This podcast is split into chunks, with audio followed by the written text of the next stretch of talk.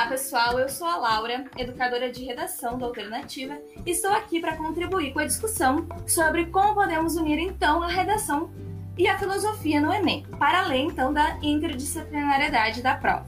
A gente vai trabalhar a partir das competências da redação. Como vocês sabem, são cinco as competências que o Enem avalia na prova de redação, porém, no podcast de hoje, vamos trabalhar apenas com três delas, a partir das questões que envolvem a filosofia. A competência 3, ela avalia uh, o aluno a partir da capacidade de saber selecionar, relacionar, organizar e interpretar informações, fatos, opiniões e argumentos em defesa de um ponto de vista. Já a competência 4 é saber se o aluno sabe demonstrar o conhecimento dos mecanismos linguísticos necessários então para a construção da sua argumentação. A competência 5 é saber se o aluno consegue elaborar então uma proposta de intervenção para o problema abordado, respeitando os direitos humanos. A gente vai trabalhar com cada uma dessas competências individualmente, associadas à filosofia e às suas contribuições. Mas, por que a gente escolheu essas competências para associar à filosofia? Né? Por quê? Pois a filosofia, então, a, part, a partir desse processo que leva o ser humano ao questionamento de si e do mundo, com um olhar crítico do conteúdo que os circunda, ou seja, que os rodeia, né? Poderá então contribuir para que vocês possam organizar as ideias, questionar o tema e formular suas teses na redação. E, sobretudo, saber selecionar criticamente as informações que irão compor seus argumentos.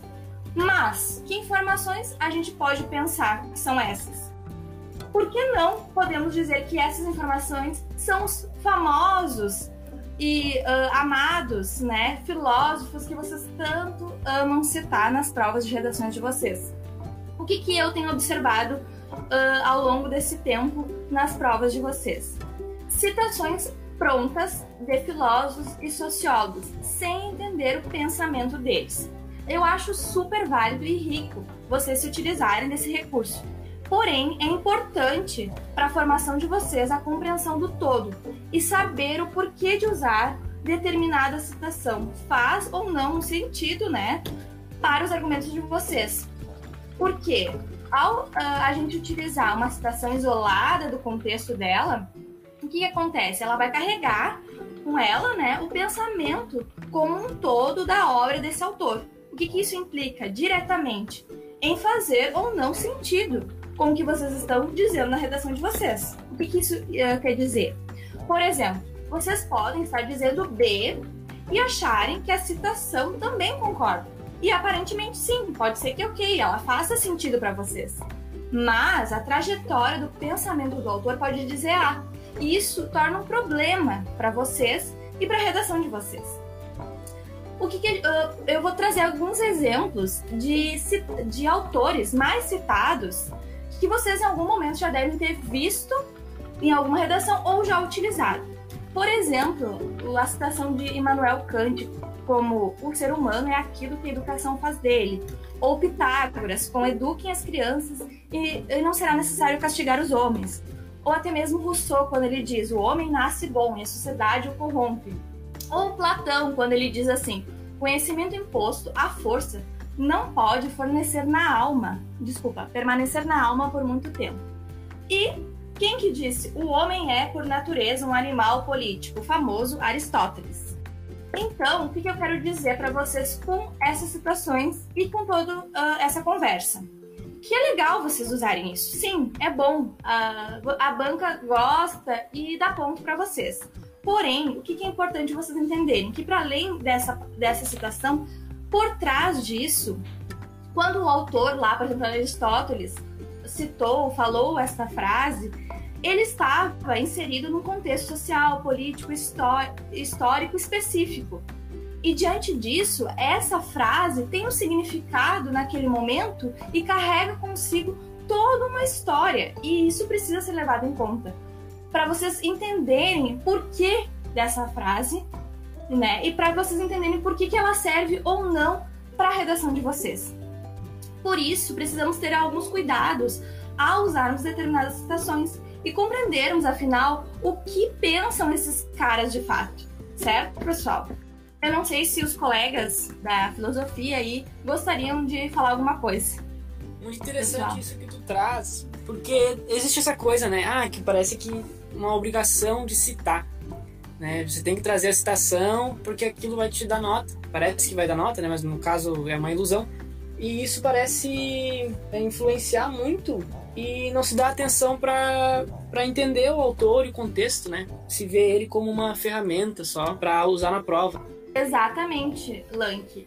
Esse é o ponto fundamental que os alunos precisam ter em mente na hora de construir uh, as redações deles e utilizar os filósofos. E assim, eu acho super importante eles se, uh, se utilizarem uh, tanto da filosofia quanto da sociologia nas aulas, prestarem atenção né, no que os professores estão trazendo para poderem utilizar na prova deles de redação e para a vida deles. É super importante fazer essas ligações. Uh, agora trabalhando um pouquinho sobre a competência 3.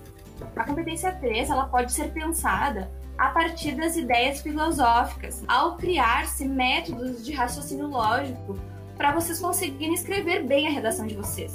E é preciso que vocês saibam, então, organizar uh, de forma lógica as ideias, certo? E a filosofia tem muito a contribuir nisso. Então, esses métodos são como estratégicas, estratégias, né, que vão ajudar na consciência e organização do pensamento de vocês para que vocês consigam então transporem para o papel na hora da escrita de redação. Por quê? Nada mais que a competência 3, a banca vai avaliar essa capacidade que vocês têm de, como eu comentei lá em cima, de saber selecionar, relacionar, organizar, interpretar as informações, os fatos, opiniões e argumentos em defesa da tese de vocês. Ou seja, é pegar todas as informações que vocês possuem a partir do conhecimento adquirido, né, ao longo da vida de vocês, dos estudos. O que, que é os estudos? Isso que vocês estão fazendo aí nas aulas de vocês, né, do, dos textos de apoio, associados a essa capacidade cognitiva de organização, né, que vocês também aprendem aí com a filosofia, no, o raciocínio lógico e escrita de vocês, né, organizando todas as ideias de vocês e transpondo aí para o papel. É o momento, então, que se estrutura os argumentos comprobatórios. O que, que são comprobatórios? É a hora de comprovar aquilo que vocês estão dizendo. A partir, então, da construção de um raciocínio lógico, né? Porque o que, que é? A gente, todo mundo raciocina. Mas o que acontece? A gente não consegue mentalmente organizar de, de uma forma que na hora de escrever fique coeso o negócio. Porque a gente pensa, fala, né? A gente pensa, fala e às vezes as coisas não saem uh, exatamente como gostaríamos que ficasse na hora da escrita. Então, a gente precisa fazer uma organização das nossas ideias para que elas no papel façam sentido, tenham uma lógica e estejam conectadas.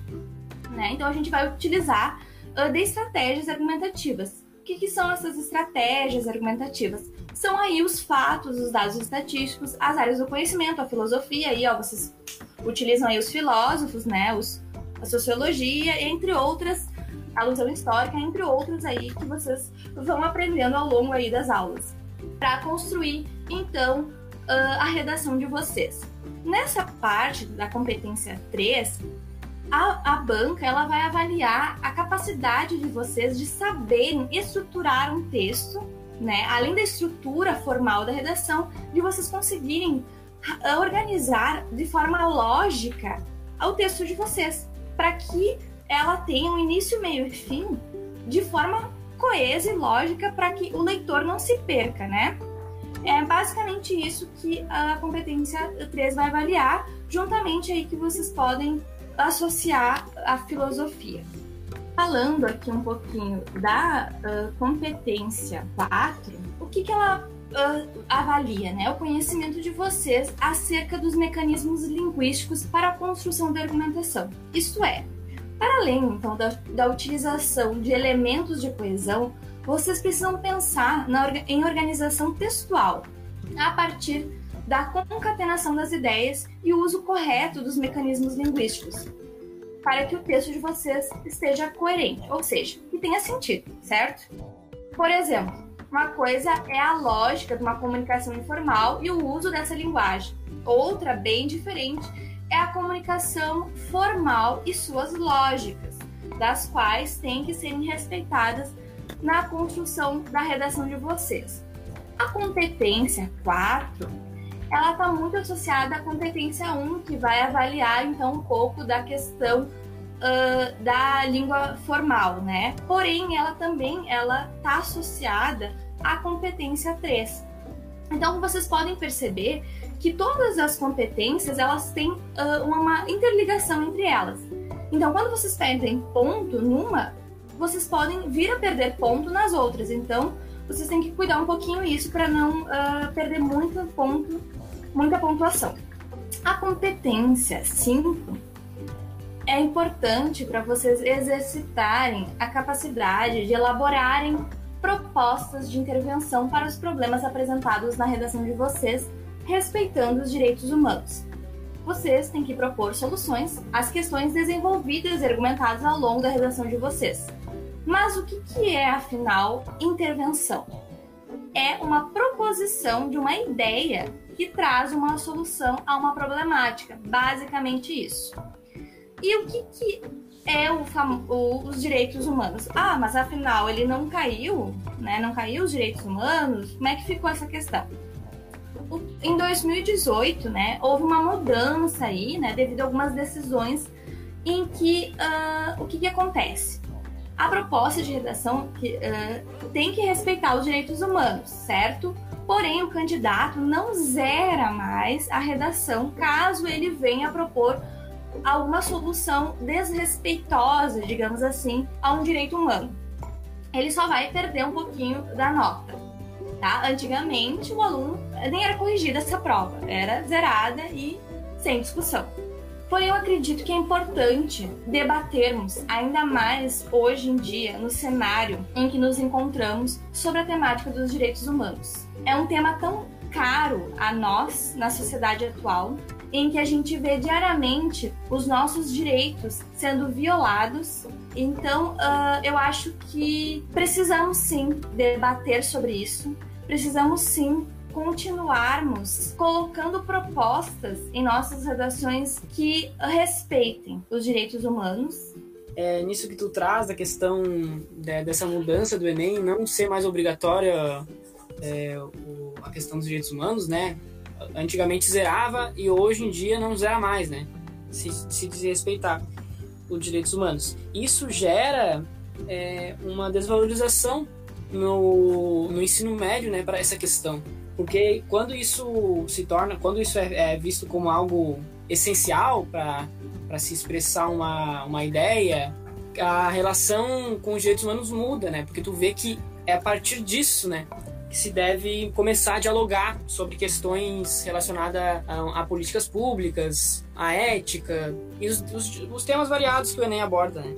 Perfeito, Lank. Eu acho que é bem isso né? Eu acho que a gente precisa continuar uh, debatendo sobre isso diariamente, né? seja na redação, seja em sala de aula, porque a gente vê que está se perdendo, né, na, na, nossa sociedade, o respeito com o outro, o respeito com as minorias, diversas questões de falta de, de, de respeito e diversas formas de violação do direito ao, do outro e, enfim, eu acho que a gente precisa assim tornar mais presente a pauta dos direitos humanos. Infelizmente é uma perda que espero que não se tenha mais perdas, né? Tem um ponto positivo que não caiu como todo, né? Temos que salientar isso. Temos que torcer para que não se caia todo, né? A, a competência sim. É, no Aí... momento que parar de ser parar de ser um critério para a prova, aí a gente está numa, numa situação mais preocupante ainda, né? Exatamente.